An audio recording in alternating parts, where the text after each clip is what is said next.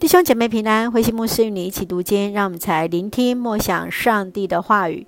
以赛亚书第八章患难的时候，以赛亚书第八章第一节，上主对我说：“拿一块大板来，用正楷写上‘快抢速夺’四个字，去找两个可靠的人，就是乌利亚祭司和耶比利家的儿子撒迦利亚来做证人。”过了不久。我跟妻子同房，她怀孕生了一个儿子。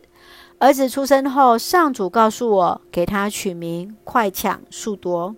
在那孩子会叫爸爸妈妈以前，大马士革所有的财产和撒玛利亚的战利品，都要被亚述王掠夺一空。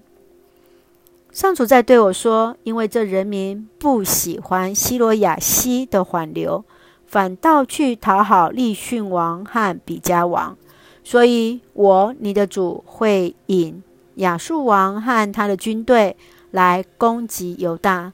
他们的攻击将像幼发拉底河的滚滚洪水，造成泛滥；他们将像山洪爆发，淹没大地，吞灭整个犹大。以马内利，上帝与我们同在，他要张开翅膀。保护我们的土地，列国啊，听吧！你们要惊慌，要崩溃了。远方的人呐，去备战吧，但一定崩溃。对啦，去备战，但一定崩溃。你们尽管一起策划，但不会成功；你们尽管商讨，但必定毫无结果，因为上帝与我们同在。上主以他的大能警告我，不可跟这人民所走的道路。他说：“不要参与他们的阴谋，他们所怕的，你不要怕，不要畏惧。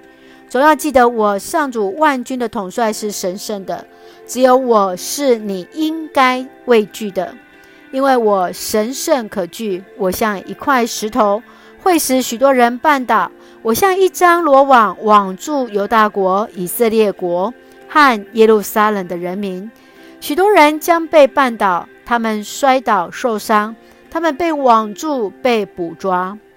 我的学徒们啊，你们必须遵守上帝的教诲，持守他的法律。上主在他子民面前把自己隐藏起来，但是我仍然信靠他，把我的希望寄托于他。我跟上主所赐给我的儿女，在以色列人中。作为这位坐在喜安宝座上的上主，万军统帅活的信息，有人求你们，要你们问问那些口中念念有词的巫师和算命先生，他们要说，人总人总得向各色各样的鬼魂请教，为活人求问死人啊！你们要这样回答他们：要听上帝的教诲和法律，切不可听从巫师。和算命先生，他们所说的话对你们毫无益处。人将到处流浪，要历经经历那艰难、饥饿。在他们饥饿的时候，他们会发怒咒骂他们的国王和上帝。他们会望着天空或凝视地面，但是什么也没看见，什么也看不见，只有患难和黑暗。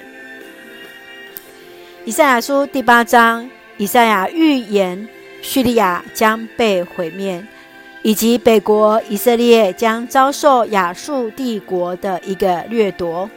以色列百姓、犹太百姓不再相信上帝，寻求其他宗教的帮助。以赛亚对于这种样的情况非常的呃失望，而来提醒他们，他们这样的做是没有帮助的。若以色列人执意如此行，最后必定沦落在痛苦的一个境况。让我们来思考在这段经文当中对我们的提醒。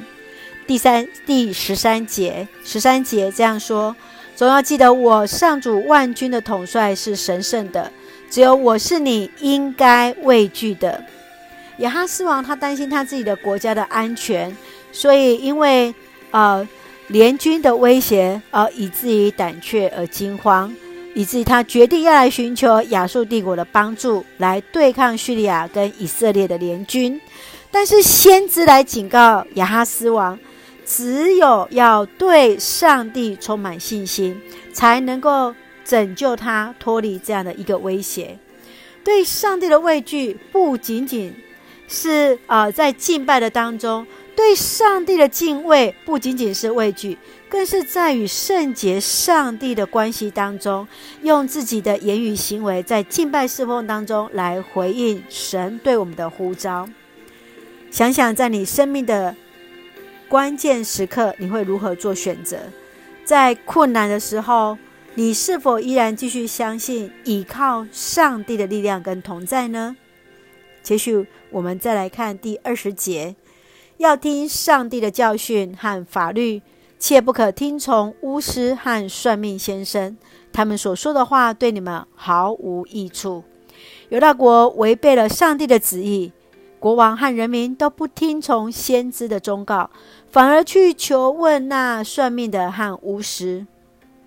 亲爱的弟兄姐妹，你曾因为对自己的未来好奇或是焦虑，来寻求算命、占卜或其他的宗教方式，以便来找寻到自己想要的答案吗？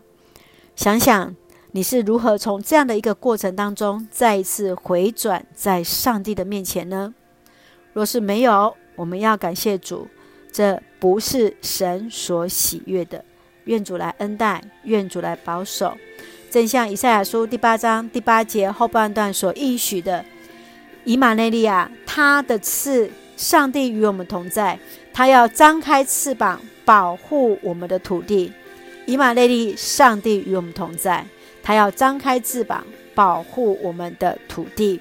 我们一起用这段经文来作为我们的祷告。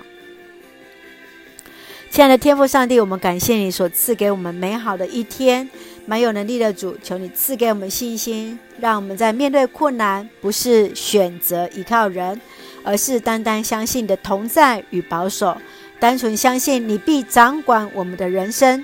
更让我们在逆流当中成为中流砥柱，在破口当中站立，来堵住那敌人的侵扰。出污泥而不染，来成为你美好的见证。单纯相信你必然的来掌管我们的生命。谢谢主恩待我们弟兄姐妹，身体健壮，灵魂兴盛，在接受疫苗的过程当中一切平安。谢谢主恩待我们，献上感谢的祷告，奉主耶稣圣名求，阿门。